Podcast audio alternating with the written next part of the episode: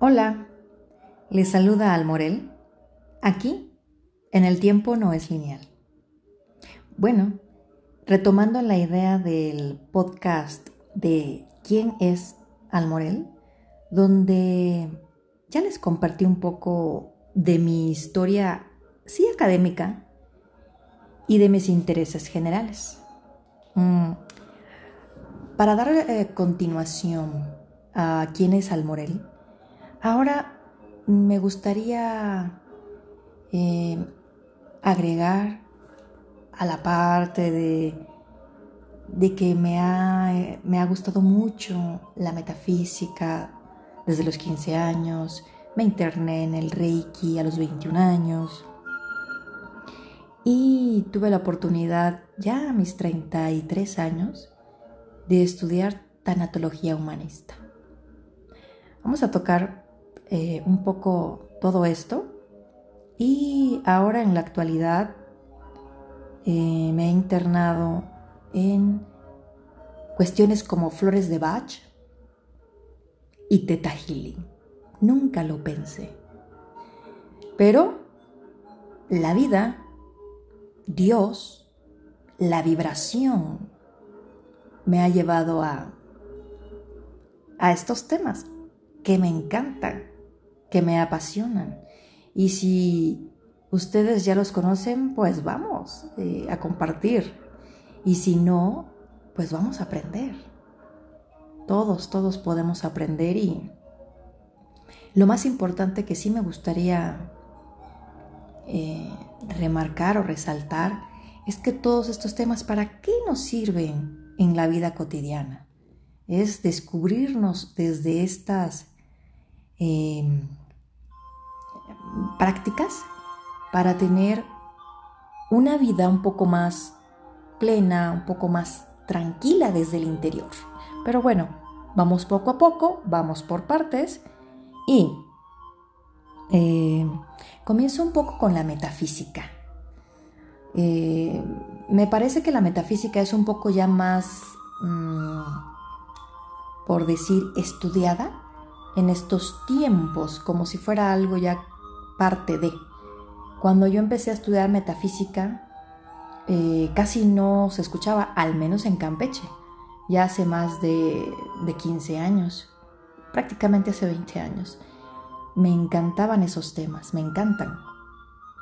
Y claro, a mi conciencia de una adolescente de 15 años, eh, pude entender a esa etapa de mi vida y y de repente como que sí me daban flashazos, flashazos mentales, como decir, ¿qué pasa? ¿Cuál es la vida? ¿Cuál es la realidad?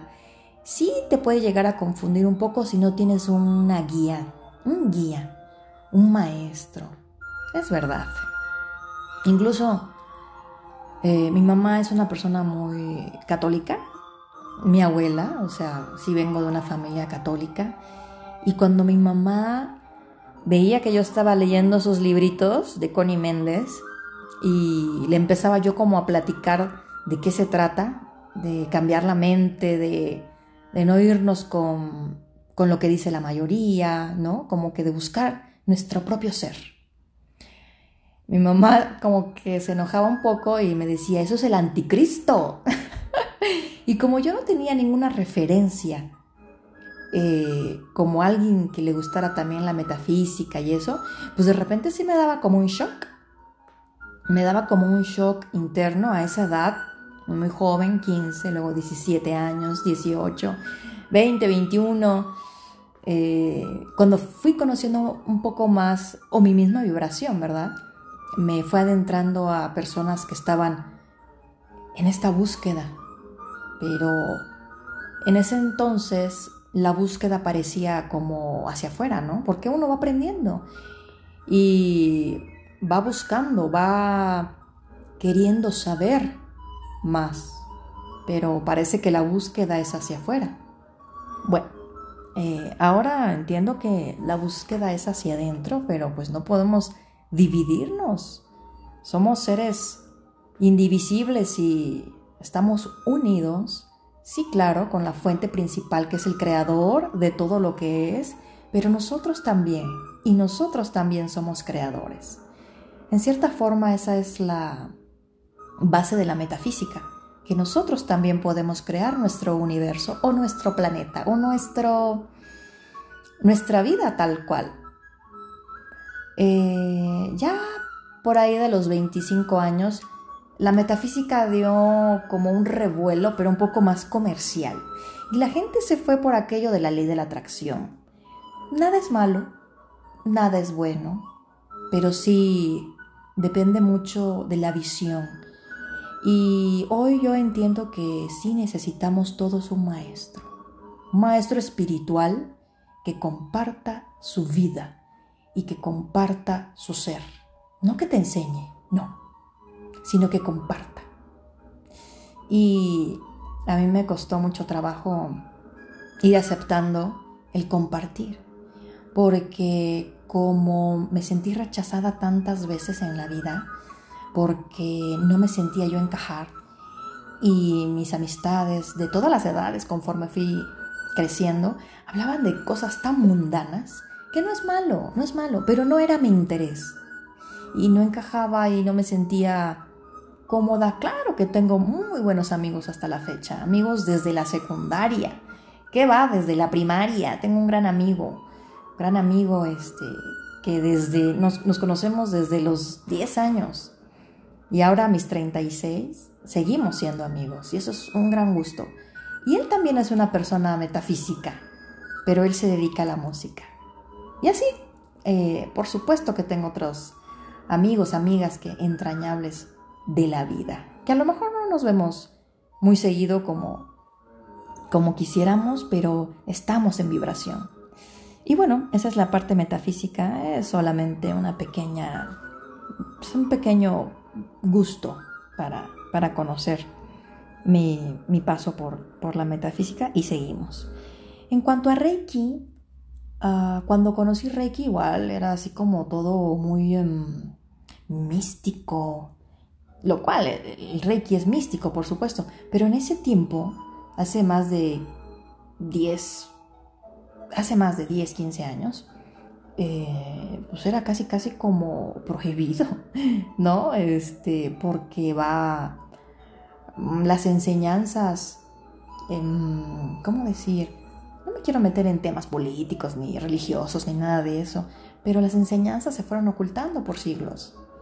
Y al ir descubriendo el Reiki, la metafísica, que es la enseñanza, es la única, la de Dios, de la divinidad, del creador de todo lo que es, pues es la que nos va liberando de culpas, de cargas, de ataduras.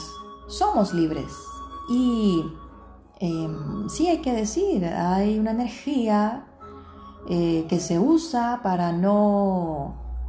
Mm, para, ¿cómo decir? Para impedir, tal vez, entre comillas, la libertad del ser. Pero bueno, ese es otro tema y nosotros estamos aquí en la libertad. Nosotros vamos en la línea divina, en la línea de la libertad. Pero bueno, eh, hablando, siguiendo hablando del Reiki, eh, me encanta que el Reiki, ¿qué significa? Hay que regresar siempre a la raíz, a lo esencial, a lo sencillo. Reiki, energía universal, el uno. Yo con el uno, el uno conmigo, yo con todos, todos conmigo, todos con el uno. Somos uno. Un pensamiento mío, positivo, es más poderoso y ayuda e impacta de manera vibracional mi entorno. Ya depende de mí, un poco, claro, un poco, todo depende de Dios, por supuesto, pero, y todos gracias a Dios pero uno trabajando en sí mismo y en la energía, esto se expande, ¿eh? se expande y llega de kilómetros, de México a China y a Asia y Europa, porque no hay barreras. La barrera es solo una apariencia. Todos estamos unidos. Bueno, el Reiki se basa un poco más en, la conexión directa con, el creador y la intervención de imposición de manos. para intervenir de algún modo en un tipo de sanación. Hay que recordar que sana el que quiere ser sanado. Y el único que da la sanación es el Padre, el Creador. Uno es un medio que va, se va preparando, que practica en lo que mejor eh, vamos a la, pureza, a la belleza, ¿sí? Eh, y, nos podemos ir ayudando los unos a los otros. ¿sí? Eh, Jesús en las escrituras dice, bueno, a mí me encanta el Maestro Jesús. Y ustedes también podrán hacer estas cosas. ¿A qué se refería? A la vibración, a, a estar en la conexión directa con el Padre y ayudarnos. Claro. Es acompañarnos. Y aprovechando esta palabra de acompañamiento, pues pasamos a la tanatología humanista. Eh, las terapias humanistas o la psicología humanista eh, se basa mucho en el acompañamiento y en específico vamos a la tanatología, que es lo que tuve la oportunidad de, de estudiar y es lo que sí, en conjunto con toda la metafísica y el reiki, me dio una apertura de mi cuerpo emocional, ¿sí? de conocer mis emociones. Yo no conocía mis emociones. Eh, claro, por un conocimiento general todos decimos, ay, está triste. O, ay, qué enojón. Bueno, pero en verdad hay cinco emociones primarias. El miedo, el afecto, la tristeza, la alegría y el enojo. Ay, hasta lo dije de último, porque me identifico mucho con el enojo. Hay cosas que tenemos ahí adentrito que no hay que dar la espalda, sino hay que ver de frente, pero con amor, ¿sí? con compasión, con misericordia, con empatía. Y aquí la tanatología humanista me, enseñó mucho de esto. Como parte de, la especialidad del posgrado, eh, tuvimos como requisito tomar la terapia o el acompañamiento de la tanatología humanista y no saben, bueno, algunos sí saben, ¿verdad? Ah, es una oportunidad de vida para conocer tus sensaciones, tus emociones, tu cuerpo, para irte encaminando a la salud. ¿Fácil? Pues no es que no es que sea difícil, simplemente es que es un trabajo permanente y constante. ¿Y saben cuándo acaba? Cuando el Padre nos llama de esta encarnación. Bueno, entre comillas, porque seguimos trabajando, ¿verdad? Pero acaba en esta conciencia cuando el Padre nos llama de esta encarnación. Es decir, pues hasta que trascendemos. Todos los días, cada día, seguimos aprendiendo. Incluso en esta fase de, como le han llamado pandemia, epidemia, eh, salen esas emociones somos más susceptibles, más sensitivos, más perceptibles. ¿Por qué? Porque nos estamos dando cuenta de nosotros mismos. Pero bueno, ese será otro tema para otra ocasión. Y luego vinieron las flores de Bach. Me encantó. Y repito otra vez la vibración. Mi próxima, mi próxima participación va a ser sobre la vibración. ¿De qué nos sirve la vibración en la vida cotidiana? Y bueno, Flores de Bach. Desde que estaba yo estudiando las flores de Bach, desde que leí lo que significa, de dónde viene, de dónde proviene, por supuesto de la Madre Tierra, pero inspirada totalmente en Dios, ¿verdad? Dios nos manda tantas herramientas, tantos recursos, que, bueno, dijéramos muy mundanamente, no tenemos pretextos. Tenemos todo, todo para, para estar en salud, para estar en, sanación, en tranquilidad, en amor. Pero bueno, es un proceso. Y desde que estaba yo leyendo eh, lo que significa cada flor, que son 38 flores, eh, del doctor Bach, em, me sentía yo como que ya las estaba tomando y no. Cuatro meses estuve, seis meses estuve estudiando sin tomar ni una gota de, flor de Bach. Y en ese transcurso de seis meses, yo sentía que ya las estaba tomando, me estaba haciendo efecto por vibración. Bueno, hasta que pude tomarlas y sí, es algo muy eh, susceptible, es algo muy... Em, eh, ¿Cómo decir? Eh, mm, pareciera que no hace ningún efecto, pero sí, estamos en la sensibilidad. Y claro que ayuda, todo ayuda. Y bueno, seguiremos en otra ocasión con ese tema. Y ahora el Teta Healing. Nunca pensé internarme en el Teta Healing. Soy muy nueva en el Teta Healing. Llevaré aproximadamente siete meses. Y yo sé que es una preparación igual de toda la vida. Soy muy, muy nueva, pero lo que he visto a mí me ha ayudado mucho y me ha desbloqueado, así como dijeran por arte de magia. Pero ¿saben qué? Es toda, toda la vida que he tenido preparándome. Eh, ahora recibo las enseñanzas con más amor. Yo estaba muy negada al amor, imagínense. Yo no podía decir la palabra amor, pero eso lo dejamos también para otra ocasión.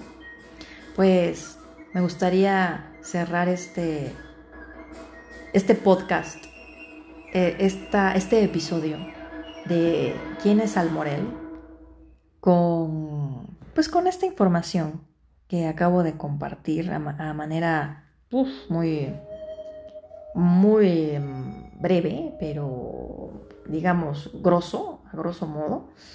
Eh, y que quiero invitarlos a continuar con este canal, que me escuchen, el que guste por vibración, porque vienen cosas muy padres, vienen cosas, vienen cambios, vienen cambios y tenemos que estar en observación, en observación consciente y amorosa.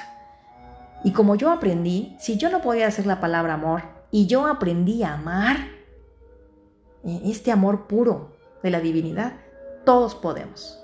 Y más esa gente que nace con esa sensibilidad, como le dicen de bonachones, de buen corazón.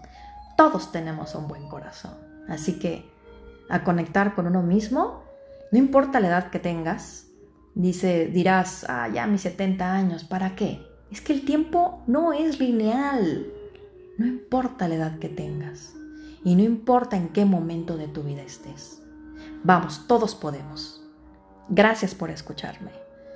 Y recuerden, el tiempo no es lineal.